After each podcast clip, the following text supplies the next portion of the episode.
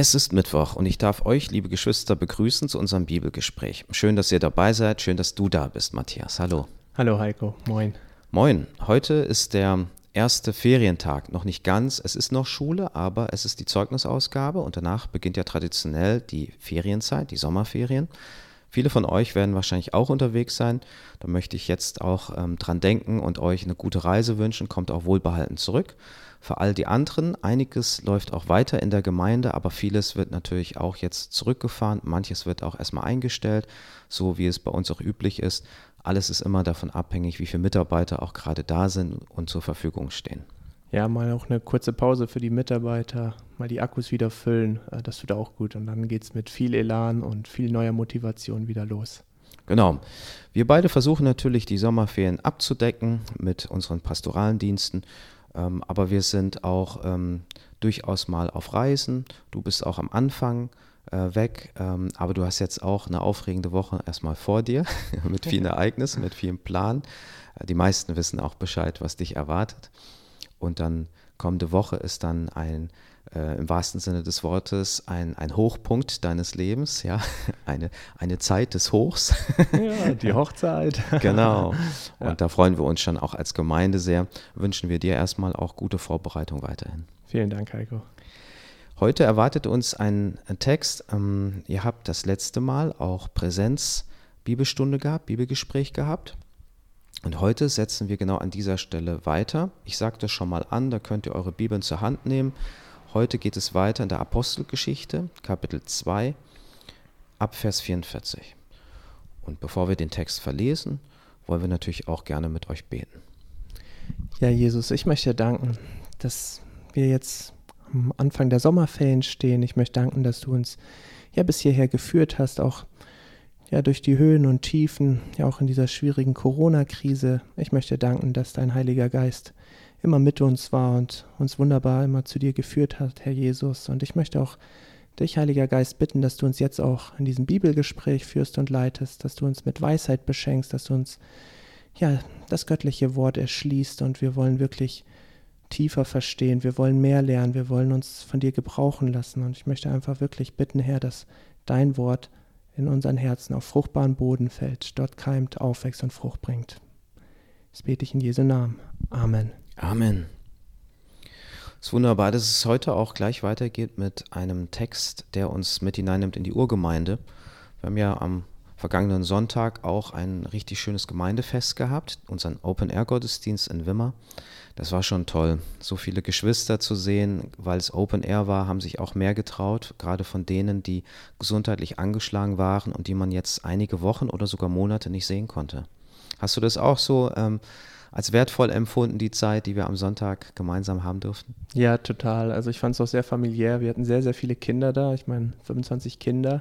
Und äh, die saßen ja auch alle vorne. Und ach, mit dem Bewegungslied war es auch lustig, weil ja, ich dachte erstmal kriegen wir vielleicht ein paar Vereinzelnde auf die Bühne und dann wollten alle. Und ja, es waren viele Familien da, aber auch ältere Leute, wie du sagst. War auch schön, auch Leute, die man schon lange nicht mehr gesehen hat, weil sie sich eben zurückgehalten haben aufgrund äh, von Corona, die jetzt ne, da auch draußen in Wimmer waren. Ich glaube, wir waren so um die 170 Leute. Das ist ganz toll.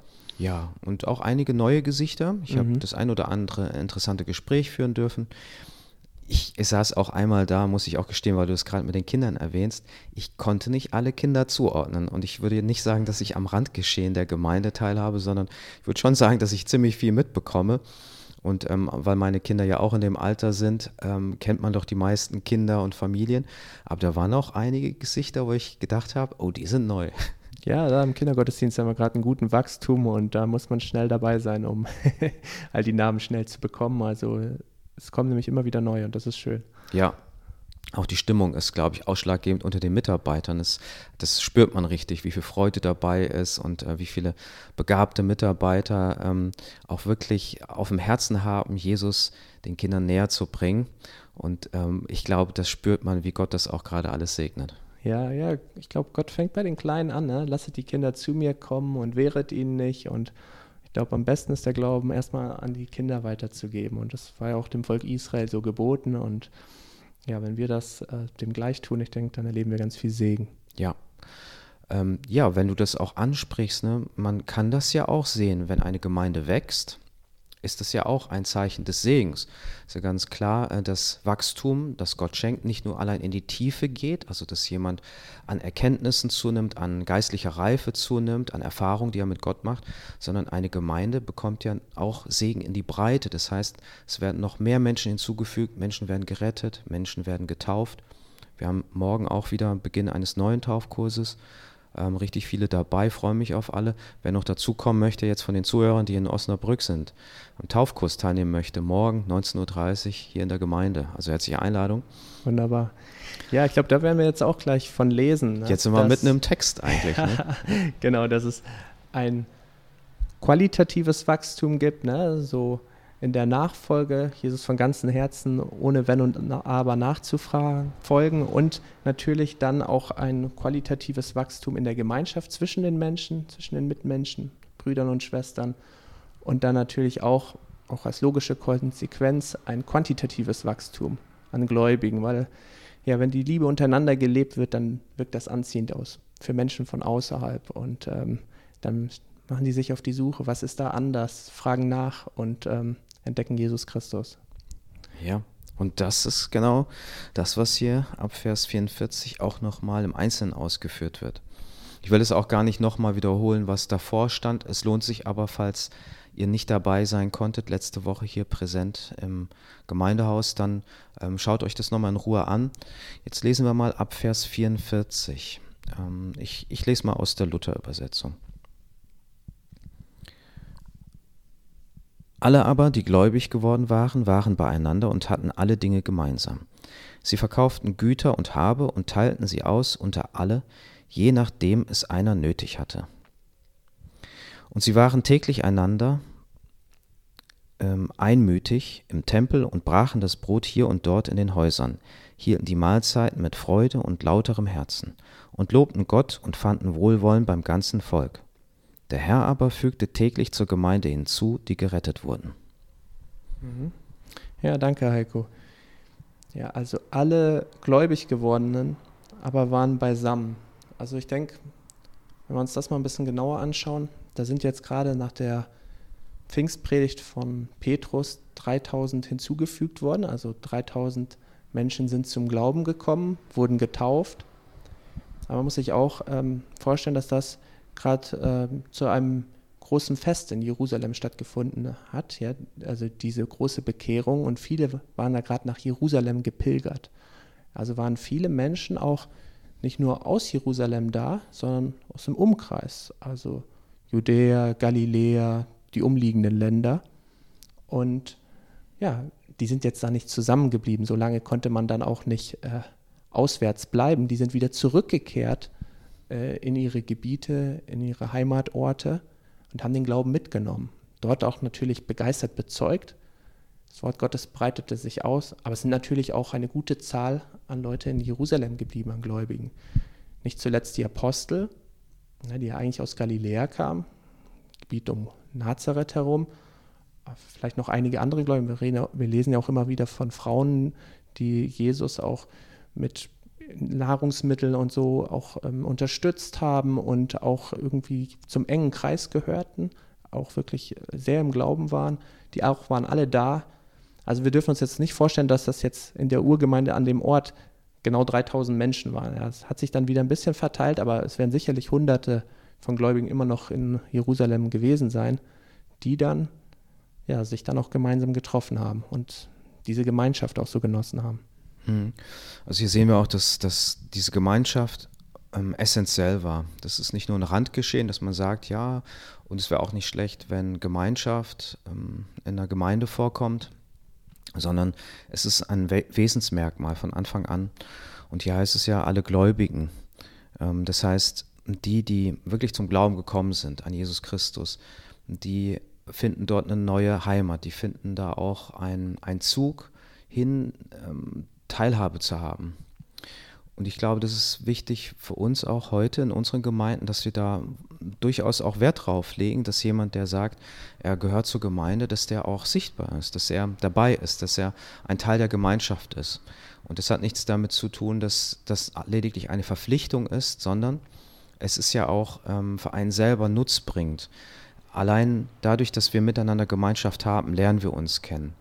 Ähm, und damit meine ich nicht nur mein Gegenüber, ich lerne auch mich kennen. In der Theorie, wenn ich an meinem Schreibtisch sitze, da kann ich eine ganze Menge Aussagen über mich treffen. Ob die wahr sind oder nicht, das sehe ich aber erst, wenn ich in einer Gemeinschaft bin. Und zwar dann, wenn es gut läuft und dann, wenn es mal nicht gut läuft. Wenn ich herausgefordert bin, ist die Frage, wer bin ich denn auch dann? Wenn ich jetzt mit Geschwistern auf engem Raum zu tun habe, dann werde ich herausgefordert. Dann, ähm, dann werden Seiten zum Schwingen gebracht an mir, die, wenn ich in aller Selbstgenügsamkeit zu Hause auf, am Schreibtisch oder auf dem Sofa hocke, ähm, überhaupt nicht tangiert werden. Aber das ist Gott eben wichtig. Ein lebendiger Stein. Gemeinde, Kirche, das sind nicht die toten Steine, die aufeinander gehäuft werden.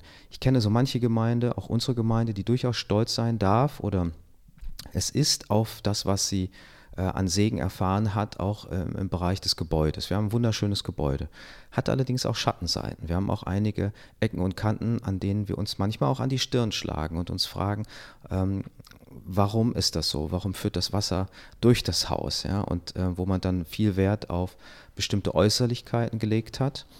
Ähm, ich vergleiche das auch mit dem, was in einer Gemeinde manchmal gemacht wird. Nicht alles ähm, muss schön aussehen, aber es muss, es muss einen Wert haben, es muss auch eine Stabilität haben, es muss auch dienlich sein zum Glauben. Darum kommt, darauf kommt es als erstes an. Und ähm, zuletzt auf Äußerlichkeiten und ganz besonders auch auf etwas, worauf man durchaus dankbar sein, wofür man durchaus dankbar sein kann, zum Beispiel ein Gebäude, in dem man sich versammelt. Mhm. Ja, du sagst das schon richtig. Es ist so, dass man natürlich total profitiert und gesegnet ist dadurch, dass man Gemeinschaft haben kann mit anderen und da ja im Glauben gefördert und auch gefordert wird und äh, da auch Input bekommt, wie man so auf Neudeutsch sagt. Also man bekommt äh, wirklich auch geistliches, ja, geistliche Nahrung. Aber es ist natürlich auch so, dass man seine geistlichen Gaben, seine Fertigkeiten auch einbringen kann. Ja, wenn Leute zurückbleiben, vom Gottesdienst, von den Treffen, von der Gemeinschaft, äh, dann fehlen die in der Gemeinde. Du ja. hast ja von lebendigen Steinen gesprochen. Steine brauchen einander, um ein Gebäude darzustellen. Da kann nicht ein Stein mittendrin sagen, ich bleib mal weg. Mhm. Wie du sagst, da leidet die Stabilität darunter. Mhm. Und wir haben auch alle was ähm, zur Gemeinschaft beizutragen, an geistlicher Gabe, aber auch ähm, an verschiedenen anderen Fertigkeiten und ähm, allein die Zeit und allein das Engagement der Gemeinde ist so ein Segen, wenn das jeder auch darbringt, auch als ein Gott wohlgefälliges Opfer, ja, ihm zur Ehre. Und daher ist das mega wichtig und Gemeinschaft und ganz enge und wirklich auch andauernde Gemeinschaft ist auch immer ein sehr, sehr klares Anzeichen für Erweckung. Ja? Also wo Erweckungen losbrechen, da haben die Gemeinden, da haben die Städte, wo dann die Erweckung ausbricht, also diese ja, sag mal, christlichen Versammlungen, die haben da ganz besonders viel und enge Gemeinschaft. Und das ist meistens dann nicht irgendwie an einem Sonntag Gottesdienst, dass sie Gemeinschaft haben und Gottesdienste feiern, sondern wo Erweckung ausbricht, dann die Leute trennen sich gar nicht mehr. Die bleiben oft Tage zusammen, manchmal die ganze Woche, ja, und kommen schnellstmöglich wieder zusammen, nachdem sie so das, was noch irgendwie zu Hause so schnell wie möglich zu erledigen war, erledigt haben, um wieder in die Gemeinschaft zurückzukehren. Und ich denke, da, wo in der Gemeinde viel, nicht Aktivität im Sinne von Aktionismus, aber viel Gemeinschaft, viel Teilen des Glaubens und viel gelebter Glaube ist, ich glaube, äh, da ist man auch immer näher auch an der Erweckung, weil man sich dann auch immer mehr Gott, seinem Wort und auch seinem Reich hingibt. Was, was willst du denn sagen zu, zu jemandem, der sagt, ach, ich brauche Gemeinde nicht, ich lebe meinen Glauben so für mich, ich gehe lieber Sonntagmorgens in aller Ruhe durch den Wald spazieren mit dem Hund an der Leine und, und bete da und singe vielleicht meine Lobpreislieder? Ja, den würde ich fragen, ähm, wo er das in der Bibel entdeckt hat. Also, dass ein Christ, kann ja das ganze Neue Testament sich anschauen, so ein Einsiedelleben führen soll, äh, abgeschieden von der Welt. Ähm, ich denke, wir sollen in der Welt Licht sein. Wir sollen in der Welt zu sehen sein. Und ja, wenn man ein Teelicht in eine Dunkelheit, also in die Nacht rausstellt, ist es auch noch nicht wirklich sehr hell. Aber wenn da sehr viele Teelichter sind, ja, eine Gemeinschaft von Christen, dann wird es hell, dann erleuchtet das auch die Nacht, ja. Und ja, und alleine ist man auch immer viel mehr in Gefahr, einem Irrweg zu erliegen. Man erfährt dann oft keine Korrektur. wenn der Glaube lau wird, ähm, da gibt es keinen, der einen sagt, hey, wo bist du denn jetzt gerade am Rumtrudeln? Ähm, lass uns wieder am Wort Gottes orientieren, lass uns die Gemeinschaft wieder leben, lass uns nach Gott ausstrecken. Das fehlt dann alles. Also ich glaube, das will der Feind so. Jetzt ich es mal sehr deutlich, dass wir meinen, wir führen unser Glaubensleben ganz individualistisch, nur für uns. Das ist wie so, also wenn man sich so eine Herde vorstellt von Zebras oder so, ja. Auf eine Weise können die sich auch zum Teil auch gegen Hyänen und dergleichen verteidigen, ähm, wenn die in der Gemeinschaft bleiben. Aber so ein einzelnes Zebra, ja, ist eine leichte Beute. Es wird schnell ausgemacht als eine leichte Beute und da konzentrieren sich auch alle Hyänen drauf und ähm, ja, das ist immer die, die größte Gefahr. Ja. Also gemeinsam sind wir stark. Mhm. Und wenn jemand ähm, sagt, da habe ich ähm, nicht so gute Erfahrungen gemacht, es war so anstrengend mit den Menschen da und ich brauche das nicht, will mir das nicht geben. Ähm, und dann gibt es so eine Hierarchie, sind ähm, Älteste, Pastor und ähm, ich äh, habe aber so direkt Zugang zu Jesus und ähm, habe so diese Anstrengung nicht, mit anderen Menschen klarzukommen oder die andere Menschen enttäuschen ein und so weiter. Naja, dann denke ich zum Beispiel an Apostel Paulus, der auch sehr straight, geradlinig unterwegs war, der wirklich mit Herz und Hand Jesus nachgefolgt ist. Ja, der hätte sich sofort aus der Gemeinde in Korinth zurückziehen müssen. Er sagt, das ist nur anstrengend. Äh, die führen da eigentlich so ein sündiges Leben. Das ist so eine Hafenstadt, so verdreckt, so heruntergekommen, auch im ethisch-moralischen Sinne. Ähm, warum gebe ich mich mit denen ab? Ähm, ich bleibe mal lieber für mich, habe ich weniger Anstrengung, weniger Gegenwind, muss keine Tränenbriefe schreiben und ähm, bin dann fein raus, ja, aber wir profitieren ganz viel von den Korintherbriefen, lernen sehr viel. Es ist uns jetzt noch, heute noch ein Segen. Und ich denke auch, dass es ja die Urgemeinde, ja, also die frühe Kirche sehr weit nach vorne gebracht haben, dass man eben nicht, wenn ein bisschen Gegenwind da war, wenn das etwas ungemütlicher wurde, gleich irgendwie die Flinte ins Korn geworfen hat und sagt, ja, wir, wir geben auf, das, äh, wir, wir gehen nur da, wo, wo es ganz smooth, wo es ganz entspannt ist, und, sondern wir sind herausgefordert, auch in die letzten Enden der Welt zu gehen und auch da, wo es herausfordernd ist, da, wo Verfolgung ist, da, wo auch Verdorbenheit ist. Also es ist sowieso in der ganzen Welt, es gibt, es gab immer ein paar Hotspots, wo sich das noch mal besonders kulminiert hat. Da sind wir auch gefragt, da ist die Not am größten. Mhm. Ja, ich würde ich auch äh, ganz klar sagen, Gemeinde, Geschehen, das, was wir hier auch lesen in, in diesen Texten, gerade in der Apostelgeschichte, ähm, bei Gemeinde geht es eben nicht immer nur um dich, sondern es geht auch um die anderen und ganz besonders, es geht um Jesus. Ähm, man kann nicht sagen, ja, Jesus ist mir wichtig, aber was er gemacht hat, was er meint und wie er mich gebrauchen will und wie er das strukturiert hat ähm, und dass Gemeinde aus seiner Hand kommt, dass er Gemeinde gegründet hat, das ist mir egal. Mhm. Ähm, das ist eine Verkehrung, da bastelt man sich einen eigenen Jesus, man bastelt sich einen eigenen Wohlfühl-Kuschelglauben und man kommt ähm, über diese Schiene nicht weiter. Das, das sage ich in aller Deutlichkeit. Die Herausforderungen, die einem manchmal anstrengend erscheinen in der Gemeinde, die sind wichtig. Die sind wichtig auch für mich selber, dass ich diese Auseinandersetzung habe. Und wenn dir jetzt ein Mensch einfällt, der dir besonders auf den Geist geht innerhalb der Gemeinde, dann, ähm, dann segne diese Person jetzt im, in, in, Gedanken vor Jesus und ähm, bete dafür, dass ähm, diese Person, aber auch, dass du dich an diesem Punkt weiterentwickeln kannst.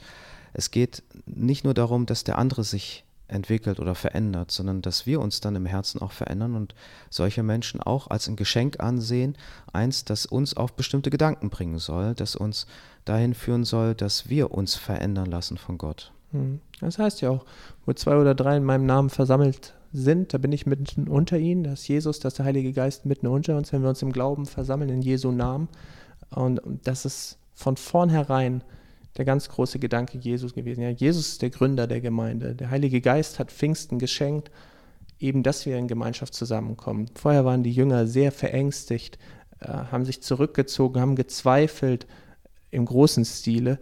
Und durch den Heiligen Geist und auch durch die Gemeinschaft wurde die Gemeinde stark. Ja.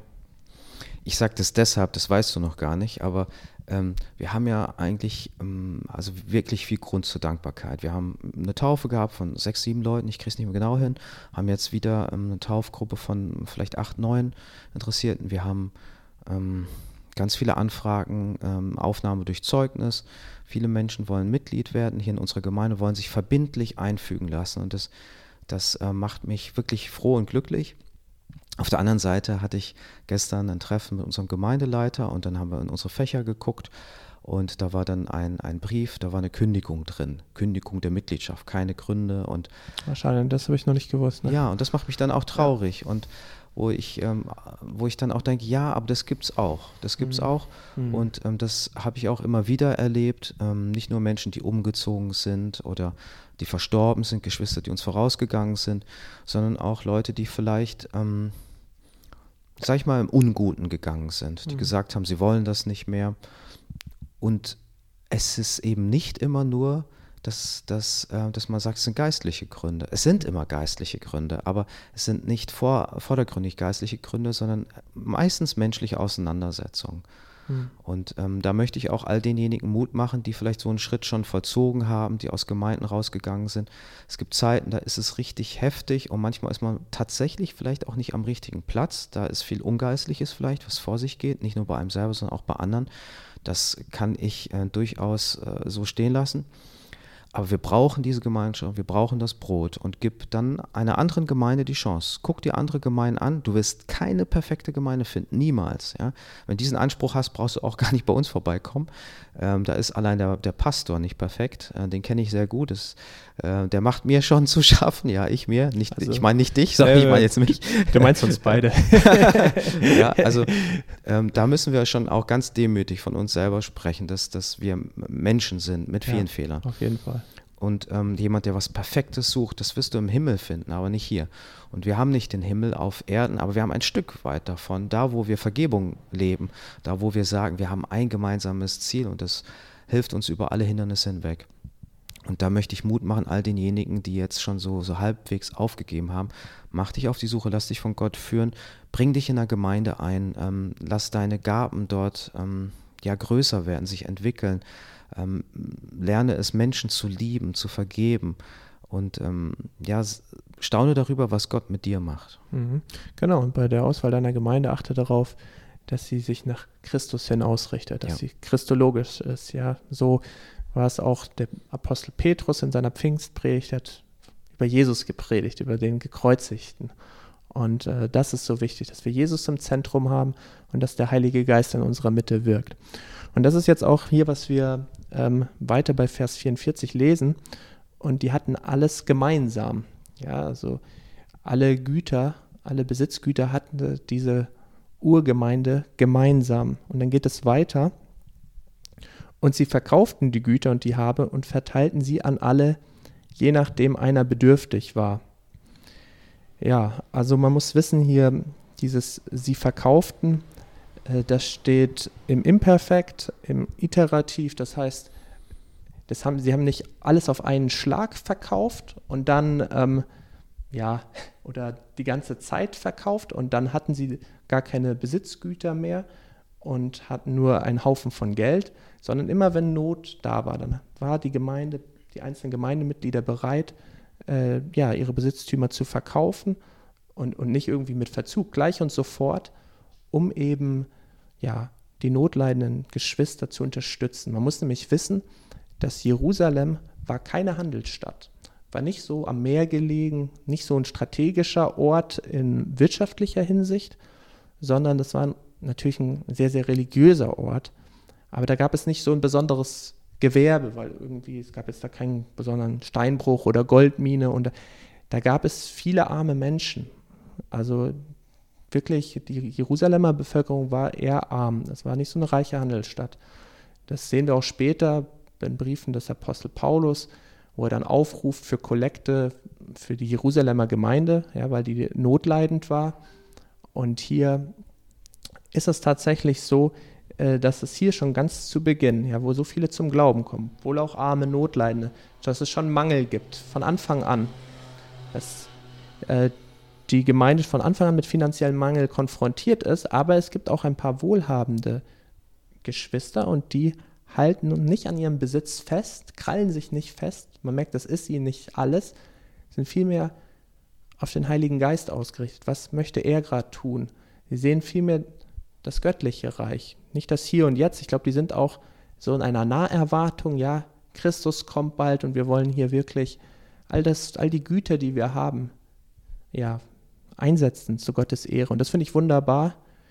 Heike, was meinst du denn? Ähm, könnte das bei uns noch ein bisschen mehr sein oder wie, wie nimmst du das wahr im Verhältnis zu früher? Jetzt begebe ich mich mal auf, auf ein ziemlich dünnes Eis. Äh, für mich ist diese, ja, sind diese Worte doch sehr wichtig, weil sie deutlich machen, es geht auch um eine Versorgung, die durchaus ja, hand, handfest ist. Es geht nicht nur um Zuspruch, um Trost und allein das hat ja schon einen hohen Stellenwert und hat ein hohes Gewicht. Ähm, es geht auch um praktische Hilfe. Ich glaube, dass wir das als Gemeinde gerade sehr stark entdecken. Es gab auch Generationen, ähm, denen es sehr gut ging. Nachkriegsgenerationen, die den stetigen Aufstieg des Landes mit begleitet haben und auch davon partizipieren konnten, die selber so diese Not nicht kennenlernen mussten. Ich glaube, dass diese guten Zeiten vorbei sind mhm. und dass wir ähm, merken, wie sich der Staat auch immer mehr zurückzieht, wenn es um soziale Leistungen geht gegenüber Bedürftigen. Ja. Und das ist eine Aufgabe, die für uns immer größer wird. Wir merken das zum Beispiel daran, dass Gemeinden wachsen können, aber nicht reicher werden. Also reicher in dem Sinne, dass sie mehr Mittel zur Verfügung haben, dass der Haushalt mitwächst mit, den, mit der Personenzahl, sondern dass immer mehr Leute auch dazukommen, die getragen werden müssen von denen, die ohnehin schon da sind. Ähm, da kommt noch sehr viel auf uns zu und ich glaube, dass das eine gute Aufgabe ist. Und das hat nicht nur allein was mit Finanzen zu tun, sondern es hat auch etwas damit zu tun, wie, wie großzügig und freigebig wir sind und wie stark wir andere Menschen, die ähm, in hilfsbedürftige Situationen kommen, vor Augen haben. Ich denke auch zum Beispiel, dass ähm, diakonische Arbeit innerhalb der Gemeinde sehr wichtig ist. Wir haben jetzt einen mhm. Kreis, haben einige äh, ganz liebe, auch noch aus meiner Perspektive jüngere Geschwister, die helfen wollen und deshalb auch einen diakonischen Kreis gründen und richtig mit anpacken und auch durchaus Dienste mit ähm, begleiten. Nicht nur äh, für Finanzen sorgen, das ist immer sehr schwierig, sondern da wirklich anpacken und jemandem das geben, was er gerade braucht. Auch Hilfe, äh, Hilfestellung für Kranke oder für alte Leute. Das finde ich super gut. Das andere ist, wir müssen als Gemeinden schauen, dass wir dann Belastungen auf anderer Seite zurückfahren. Damit meine ich ganz ausdrücklich vielleicht Belastungen, die von einem Bund entstehen können. Ein Bund ist ein Zusammenschluss von einzelnen Gemeinden, wo wir Dinge auslagern, zentralisieren, wo wir sagen, gemeinsam können wir dann beispielsweise noch missionarische Tätigkeiten, ähm, die weiter weg sind, begleiten. Das darf aber nicht zu Kosten der Aufgaben gehen, die wir direkt hier vor den Füßen haben. Ähm, und langsam nimmt das so Ausmaße an. Wir haben Abgaben an den Landesverband, wir haben Abgaben an den Bundesverband ähm, pro Kopf, pro ähm, Mitglied unserer Gemeinde. Und die Belastung ist schon sehr hoch. Ich würde sagen, dass das keine Zukunft hat. Das hat für mich keine Zukunft. Da muss ein Bund vielleicht auch dran denken, effektiver, effizienter zu sein, vielleicht zielgerichteter zu sein, Dinge abzubauen, zu hinterfragen, welche Werke man voll finanziert, welche Personen man voll finanziert. Ähm, geht es da noch um Christus? Oder geht es um, teilweise um Ansehen, geht es um Reputation, geht es um akademische Grade? Ich glaube, das ist alles nichts wert. Wenn es nicht um Christus geht, dann hat es bei uns in unserer Gemeinde ähm, nicht verdient, dass wir es unterstützen.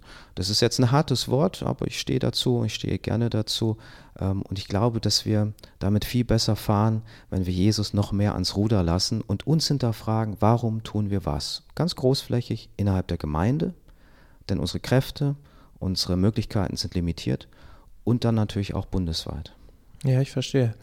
Ich meine auch, wir müssen uns noch mehr als Verwalter all dessen verstehen, was uns Gott anvertraut hat. Ne? Unsere Gaben, unsere Zeit, aber auch unsere finanziellen Möglichkeiten und materiellen Güter. Da sind wir ja vor Gott verpflichtet. Wir werden auch dafür mal Rechenschaft ablegen. Und ja, ich denke, ähm, wir tun uns öfter auch schwerer mit dem Geben oder finanziell Unterstützen. Ähm, ja, man will ja nicht irgendwie dazu kommen, dass man sagt, hey, Zehnter netto, brutto und dann äh, das auf den Cent genau ausrechnen sein, so viel gebe ich und 90 Prozent gehören dann nur mir, sondern dass man einfach sagt, hey, ich habe hier diese finanziellen Möglichkeiten. Gott, gebrauche mich und zeig mir, wo ich das Geld gut einsetzen kann zu deiner Ehre, dich groß zu machen, ja. Und auch hier auch Liebesdienste ausführen zu können, ja. Also wirklich den Menschen zum, Dien, zum Dienst. Und ja, es ist herausfordernd, das ist nicht so einfach, aber das war es damals zu der Zeit auch nicht. Das war auch mit finanziellen Risiken verbunden. Und ja, da sind wir herausgefordert. Da sind wir wirklich herausgefordert. Bei dieser Bibelstelle ist wichtig zu verstehen, es ist nicht präskriptiv, also es ist nicht vorschreibend, dass wir alle unsere Güter verkaufen und das alles zusammenlegen und den Armen geben oder den ärmeren Geschwistern äh, das gleiche Maßen aufteilen. Das ist nicht vorgeschrieben, aber es ist ein sehr gutes Beispiel. Es ist äh, also deskriptiv, es ist beschreibend. Und es ist einfach wichtig, dass wir aber sehen, ähm, unser Herz sollte nicht an den Gütern hängen. Jesus hat zum Beispiel den reichen Jüngling dazu aufgerufen, ja, sein Hab und Gut zu verkaufen und den Armen zu geben, weil Jesus gesehen hat, dass sein Herz an diesem Hab und Gut gehangen hat. Ja, und es gab auch verschiedene Missionssituationen, da hat Jesus gesagt, äh, ganz ohne Besitz geht los. Und ähm, so macht euer Herz nicht daran fest und versteht das nicht als eure Sicherheit. Ich denke, da sind wir auch immer wieder aufgerufen zu vertrauen, nicht alles zu versichern, nicht alles fest in der Hand zu halten oder gar zu krallen, sondern Gott machen zu lassen, ihm alles auch darzulegen, sagen, was du möchtest, das soll geschehen, mit all dem, was ich habe. Ja, ich finde es gut, dass du das nochmal ansprichst. Wenn man sich Jesus vor Augen führt und auch die Jünger, dann waren das nicht die Reichen, die Mächtigen, die etwas bewirkt haben. Jesus hat und auch seine ähm, Jünger, die er losgeschickt hat in alle Welt, die haben diese Botschaft verbreitet und sie haben die Welt verändert. Und sie haben sogar Weltreiche gestürzt. Und dazu hatten sie es nicht nötig, dass sie self-made Milliardäre sind. Die haben keine Armee gebraucht, ähm, sie haben keine dicken Häuser gebraucht, keine großen Autos, keine Möglichkeiten, sondern sie haben das einfach in die Hand genommen, was Gott ihnen gegeben hat, was ihnen ähm, gereicht hat. Und Jesus hat gesagt, trachtet zuerst nach dem Reich Gottes, so wird euch das alles andere zufallen. Und da sollen wir ihn auch wörtlich nehmen. Du hast gesagt, das Wort ähm, zu dem Jüngling hat er gesagt, weil sein Herz ja dran hing und das hat Jesus gewusst.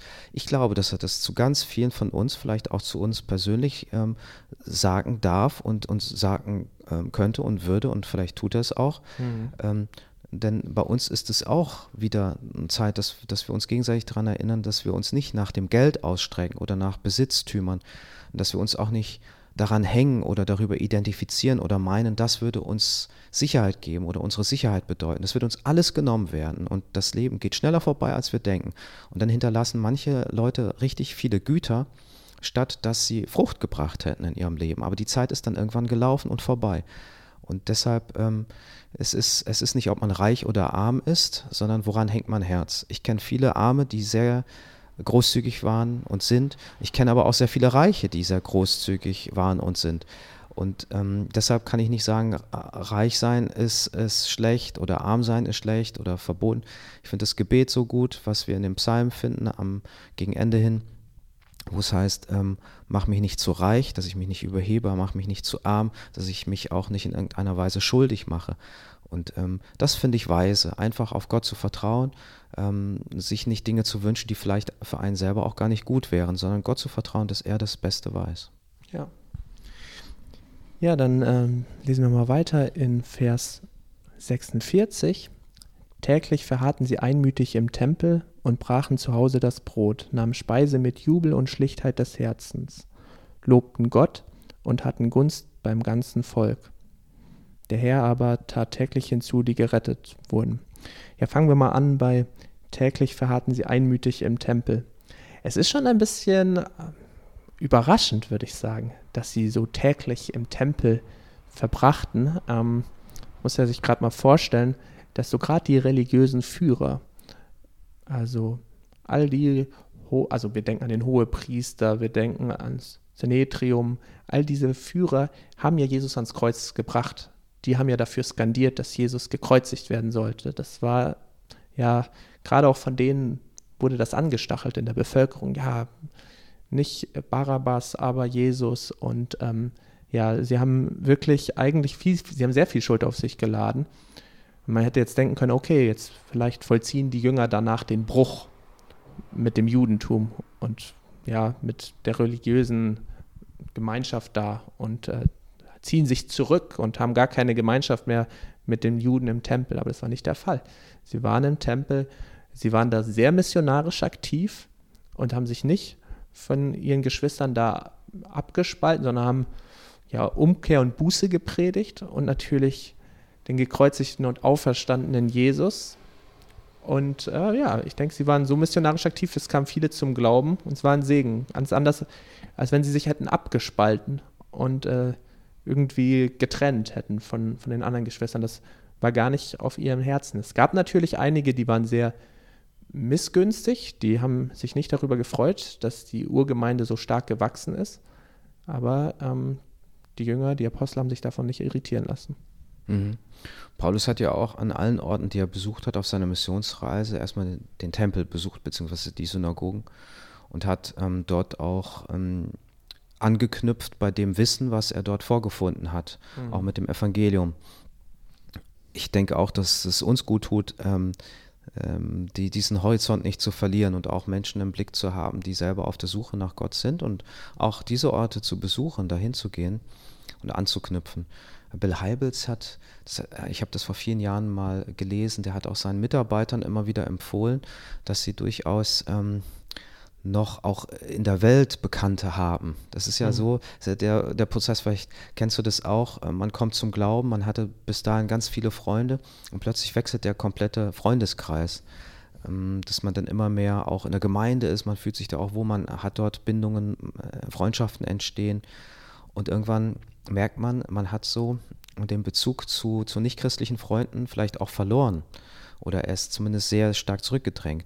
Und Bill Halbitz hat gesagt, ja, engagiert euch, ja, wenn ihr, wenn ihr Sportarten gerne betreibt, mhm. dann macht es auch ja. weiter, dann geht in den Verein und so, aber lebt da euren Glauben. Ja. Dass die Leute, die euch sehen, auch wissen, wen sie da vor sich haben. Die wissen, ähm, du bist ein Christ, du engagierst dich auch in der Gemeinde, du glaubst wirklich an Jesus, du machst es nicht aus Tradition oder Gewohnheit, sondern weil du Jesus lieb hast. Und ähm, da hat man dann, dann trifft man plötzlich Menschen, die dann auch offen sind oder ähm, so sind wir auch Salz und Licht, ja, ohne zu übersalzen.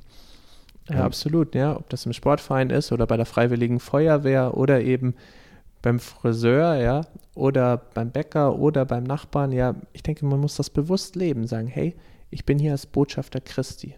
Und da wird es Möglichkeiten geben und wenn sie nicht da sind, dann schaffe ich sie, lade ich ein oder dann, ich habe jetzt auch meinen Friseur äh, zur Hochzeit eingeladen, ähm, weil ich dachte, das ist so eine evangelistische Botschaft, die du auch bringen wirst und ich bin mir auch sicher, dass der Lobpreis ganz evangelistisch ist. Äh, er ist Moslem. Er hat sich sehr, sehr geehrt gefühlt. Er hat jetzt leider kurzfristig abgesagt, er hat gemeint, er hätte keinen Anzug in seiner Größe und deswegen eine Schande. Und ich sagte, du kannst auch so kommen, kein Problem, komm einfach. Er sagt, ah, schafft das nicht, aber ich bleib mal da dran. Vielleicht kann ich ihn mal wann anders zum Gottesdienst einladen. Sonntag haben ja die Friseure nicht offen. Mhm. und das sind so die Möglichkeiten, die wir so ergreifen müssen. Es gibt viele andere mehr, aber einfach, dass wir uns verstehen als Botschafter Christi und auch bewusst, wie du sagst, rausgehen bewusst Gemeinschaft suchen mit Leuten, die Jesus noch nicht kennen. Ja. Für mich hat es noch einen zweiten Aspekt und zwar haben sie sich getroffen, sowohl im Tempel, das heißt mhm. in einer großen Gruppe sind sie zusammengekommen, aber sie haben sich auch in kleinen Gruppen eingefunden. Ja. Wir haben jetzt in, dem, in den Versen davor, äh, was wir heute nicht angegangen sind, auch gehört, dass sich Tausende bekehrt haben. Ja, an einem Tag nach der Predigt des Petrus, 3000 Leute sind an dem Tag zur Gemeinde hinzugefügt worden. Die sind nicht allein getauft worden, sondern Taufe und die Aufnahme in diese Gemeinschaft kommen zusammen. Genauso wie bei uns das heute auch praktiziert wird. Und jetzt war das eine sehr große Gemeinde und die haben sich getroffen, sowohl im Plenum, alle zusammen, weil sie wussten, wir sind Geschwister, aber auch aus organisatorischen Gründen haben sie sich dann nochmal, täglich heißt es, in den Häusern getroffen zum Brotbrechen. Das heißt, sie haben miteinander gegessen. Das Brotbrechen ist ein äh, Synonym dafür, dass sie tatsächlich eine Mahlzeit gehalten haben und jetzt nicht nur das Abendmahl so gefeiert haben, wie wir das heute in den Kirchen machen, sondern richtig ähm, miteinander gefeiert haben, gegessen haben, getrunken haben. So ein Liebesmahl eigentlich. Ein Liebesmahl. Das ist eigentlich das, was wir bei uns ähm, Gemeindesonntag nennen. Am ersten Sonntag des Monats haben wir vor Corona und nach Corona werden wir das auch wieder machen, so Gott Halleluja, das machen wir. Ja, da haben wir Gemeindesonntag gefeiert und ja. das ist eigentlich auch der Tag, wo wir Abendmahl feiern mhm. im Gottesdienst und anschließend haben wir zusammen gegessen mit Groß und Klein und haben Jesus gefeiert und ihm gedankt. Und das ist das, was ich hier auch sehe und was so meine Vision auch für diese Gemeinde hier ist. Wir brauchen beides. Wir dürfen nicht vergessen, dass wir, ähm, dass wir eine große Gemeinschaft sind, in, die uns Gott hineingestellt hat. Wir sollten uns im Plenum treffen, in einem Gottesdienst, wo möglichst alle Generationen, alle Hautfarben zusammenkommen, wo man über seinen Tellerrand hinausguckt, wo man staunt, wen Gott alles berufen hat.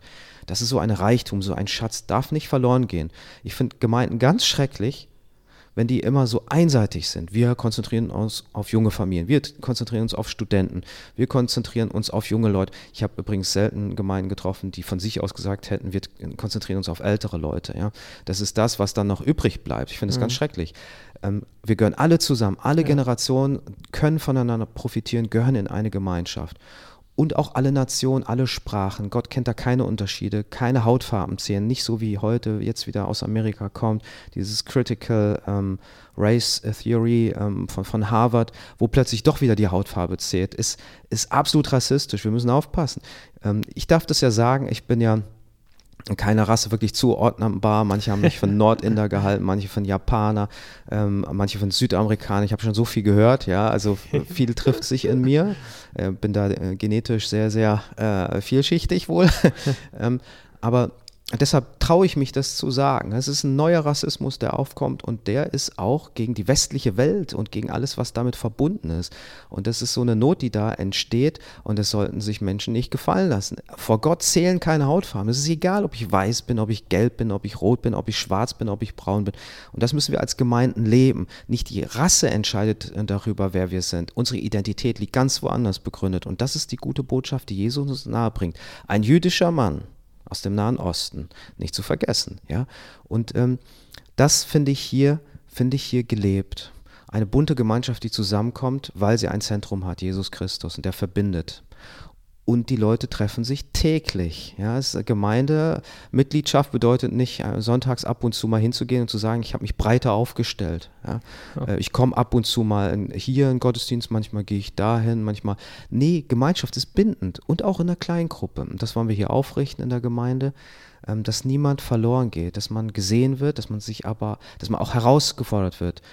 Nicht überfordert, aber auf jeden Fall auch nicht unterfordert. Mhm. Ich glaube, früher gab es nicht so viele große Häuser, wo sich die ersten Christen treffen konnten. Da gab es einige wohlhabende Geschwister, die haben ihre Häuser geöffnet. Das war sehr, sehr schön, ja. Also da trafen dann Arme und Reiche zusammen und spielte sowieso keine Rolle, wenn man alles miteinander geteilt hat. Genau.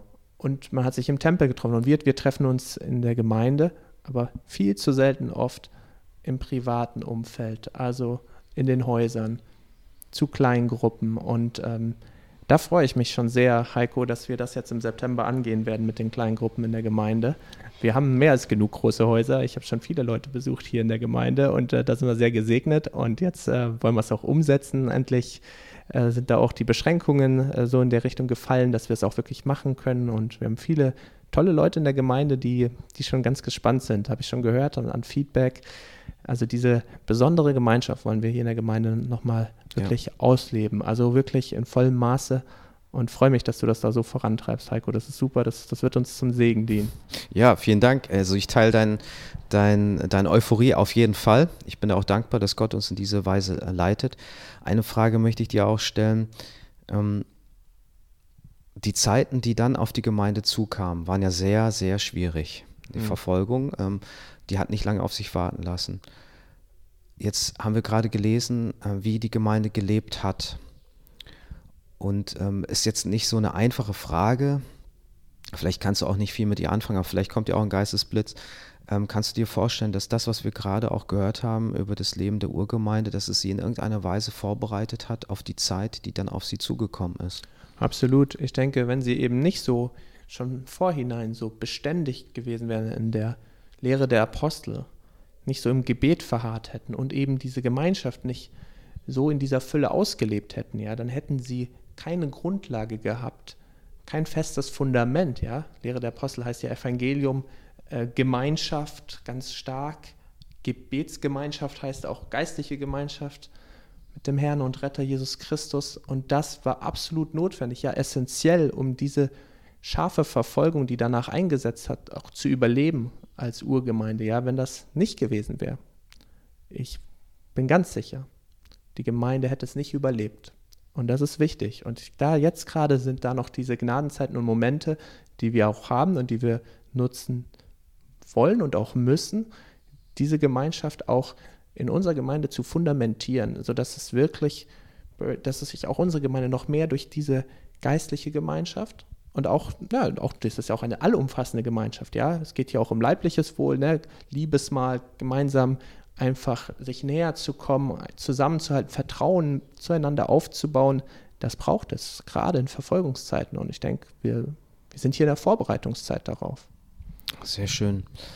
Ja, und dann dürfen wir zum Schluss noch die Ergebnisse sehen. Da heißt es in Vers 47, ähm, oh, jetzt habe ich den griechischen Text, das muss ich hier mal lieber rüberschielen, sonst äh, klingt das sehr holprig, wenn ich das ja. übersetze.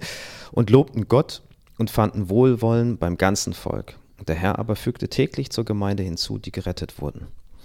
Ich finde das, ähm, finde diese, diesen Schluss, das klingt wie eine Verheißung, wo man, wo man auch sieht, wenn Christus im Zentrum steht und wenn ihr bereit seid, nicht einfach das nur als, als, als Bonus zu nehmen, als schönes Extra für euer Leben, sondern wenn ihr wirklich bereit seid, das zu leben, so wie es hier steht, mit offenem Herzen, mit dem Fokus auf das, was Gott tut, dann wird das genau geschehen mit, mit eurer Gemeinde. Ja, wir sind ja ein Teil dieser Gemeinde, die hier erwähnt wird. Und am Anfang steht, und lobten Gott. Ja, damit fängt es eben an. Also Gott zu loben. Also wer steht im Zentrum? Wer wird angebetet bei uns? Du hast es ja auch gerade gesagt. Das ist so das, was uns alle verbindet. Und dann findet man Wohlwollen. Also gerade auch bei den Leuten, die merken, das ist echt, das ist nicht geheuchelt.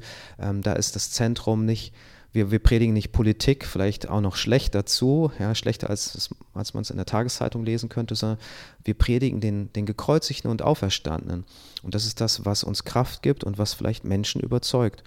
Und dann fügt der Herr, nicht wir, wir können es nicht machen, aber Gott fügt hinzu und dann heißt es täglich zur Gemeinde, aber wen? Diejenigen, die gerettet werden. Deshalb Lasst uns auch als Gemeinschaft auf die gucken, die noch nicht gerettet sind. Ich möchte keine Gemeinde sein, die von anderen Gemeinden irgendwelche Leute wegzieht. Und äh, ja, das gibt es ja auch, dieses christliche ähm, Gemeindehopping. Ähm, dafür gibt es, das, klingt jetzt despektierlich. Ich weiß, manche Leute wechseln aus guten Gründen die Gemeinde und dann ist das auch in Ordnung. Aber unser Fokus sollte auf bei, bei den Menschen sein, die noch nicht gerettet sind und wir dürfen nie aus dem Blick verlieren, wir sind eine Rettungsstation. Wir sind nicht eine Wohlfühloase, wir sind nicht ein Ort, wo, ich habe das auch schon echt gehört, auch von Leuten, die es besser wissen müssten, die davon gesprochen haben, dass Gemeinde sie betreuen müsste. Da weiß ich nicht, ob ich lachen oder weinen soll, weil wir Rettungsstation sind. Und gerade die Leute, die sowas denken, die sind auf einem ganz falschen Dampfer. Die müssten für sich erkennen, sie sollten ihre Gaben zur Verfügung stellen das, was Gott ihnen verliehen hat, sowohl materiell, aber auch kräftemäßig und an Fähigkeiten, damit, damit Menschen hier gerettet werden. Darum geht es. Es geht nicht um Wohlfühlen, begleiten, betreuen, behüten bis zum Grab, sondern es geht darum, die Leute zu bewahren, die nämlich im Grab enden werden und dann sich die Frage stellt, wo kommen sie danach hin? Und wir wollen, dass möglichst viele gerettet werden. Und es ist so wichtig, dass da bei uns in der Gemeinschaft der Heilige Geist da ganz, ganz stark wirkt. Ja, dass auch diese Charismen, diese Geistesgaben, die wir von Gott anvertraut bekommen haben, dass die auch zur vollen Entfaltung in unserer Gemeinde kommen, ja, dass Wunderwirkung in unserer Gemeinde sichtbar wird, ja, ähm, dass wirklich wir merken, Gott ist am Wirken, ja, es ist auch nicht das Zentrum jetzt die Wunderwirkung, aber es ist begleitend, es gehört dazu. Und dann haben wir ja da gelesen, dass da Furcht, nicht Furcht in Form von Angst, sondern Ehrfurcht aufkam. Und Ehrfurcht gepaart mit Jubel und Schlichtheit des Herzens, also Ehrfurcht gepaart mit Freude und Nüchternheit. Ja, Nüchternheit auch im Sinne von, es kommt nicht von uns, wir sind demütig, wir wissen all das, was wir empfangen, auch an Gaben des Heiligen Geistes, an Führung, an Bewahrung, das kommt alles vom Herrn, das schenkt alles der Heilige Geist. Und ähm, alles, was wir bekommen, ist ein Grund zur Freude, ein Grund zum Jubeln. Und dann dann sind wir schon im Danken, im Loben. Und äh, ja, ich glaube, dann ermutigen wir uns auch gegenseitig. Das heißt ja auch immer so, Loben zieht nach oben, ja, und ermutigt auch all die um dich herum. Und wenn wir Gott loben, äh, dann sind wir vielleicht auch dabei, auch andere zu ermutigen, Gott groß zu machen, ihn auch zu loben. Und ähm, ja, und dann sieht man, wir haben ein, ein Miteinander, das von der Liebe Gottes geprägt ist. Und ich glaube, Liebe, wirklich ehrliche Liebe, keine geheuchelte Liebe, wirklich Liebe, die man einem abspüren kann. Man sagt, das ist authentische Liebe, auch untereinander. Ich glaube, das ist sehr anziehend, sehr attraktiv. Auf eine Gemeinschaft, auf eine Gesellschaft meine ich, wo vieles irgendwie nur auf dem Bauchgefühl oder so herauskommt, was, was nicht unbedingt eine Verbindlichkeit hat, was, was oft von Eigennutz bestimmt ist. Nein, das ist eine sich hingebende Agape-Liebe, ja. Und ich glaube, dann werden wir das auch in unserer Gemeinde noch viel mehr erleben, dass noch nicht Errettete hinzugetan werden, weil der Heilige Geist mächtig am Wirken ist, weil, ja, weil wir auch unseren Missionsauftrag ernst nehmen und Gott das segnet. Und er ist der, der zum Glauben überführt. Aber er möchte uns gebrauchen und wir sollten bereit dazu sein. Amen dazu. Es war ein sehr gutes Schlusswort. Ja, wir haben anfangs gedacht, ähm, heute wird es nicht viel werden, aber äh, wenn zwei Pastoren darüber sprechen, was in der Schrift über Gemeinde gesagt ist, dann ähm, habt ihr es wahrscheinlich auch sehr schnell rausgehört. Dann ist da sehr viel Begeisterung äh, mit im Spiel. Wir danken euch für euer Zuhören und äh, nächste Woche ist es wieder präsent in unserer Gemeinde. Ihr wisst es ja, den Ort hier in der Gemeinde um 19 Uhr bis ja, kurz nach acht, Viertel nach acht ungefähr und ähm, ein bisschen mehr als eine gute Stunde Gott loben, ihm begegnen in seinem Wort. Herzliche Einladung dazu. Und jetzt würde ich gerne zum Abschluss noch beten. Himmlischer Vater, danke, dass du alles in allem und durch uns wirkst, Herr, durch zerbrochene, durch limitierte Menschen. Aber wir dürfen auf dich schauen und dafür wollen wir dich auch mal loben, für all das Gute, was du tust, trotz uns, mit uns, durch uns. Danke, dass es dein Plan ist. Du könntest alles viel besser machen, von jetzt auf gleich. Aber Herr, in deiner Geduld nimmst du uns an die Hand und sagst, nicht ohne uns, sondern mit uns. Möchtest du diese Welt segnen? Möchtest du diese Welt wieder für dich erreichen?